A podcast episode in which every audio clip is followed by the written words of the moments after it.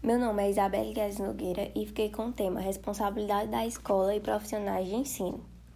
Bom, o Estatuto da Criança e do Adolescente é uma lei que visa a proteção dos mesmos, garantindo todas as oportunidades e facilidades.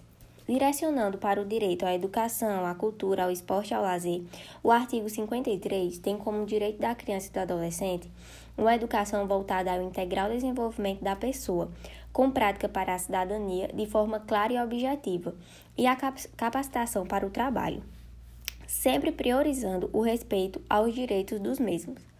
Já no artigo 54, é dever do Estado o ensino fundamental obrigatório e gratuito para todos, assim como o ensino médio. Porém, esse último depende de uma lei complementar para regular a matéria.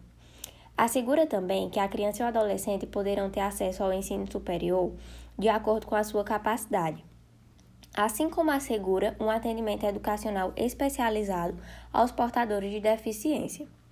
No artigo 55, ele afirma que os, que os pais ou responsáveis têm a obrigação de matricular seus filhos na rede regular de ensino. Caso eles não encaminhem seus filhos à escola, serão responsabilizados civil e criminalmente.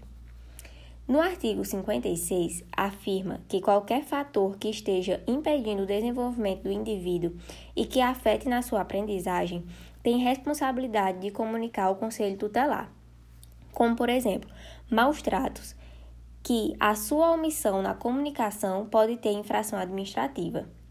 Outros exemplos: reiteradas faltas, evasão escolar e elevados níveis de repetência.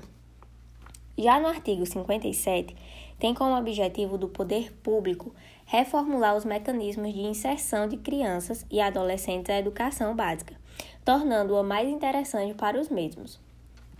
O artigo 58 tem como objetivo respeitar os valores culturais, artísticos e históricos de todos os indivíduos no processo educacional.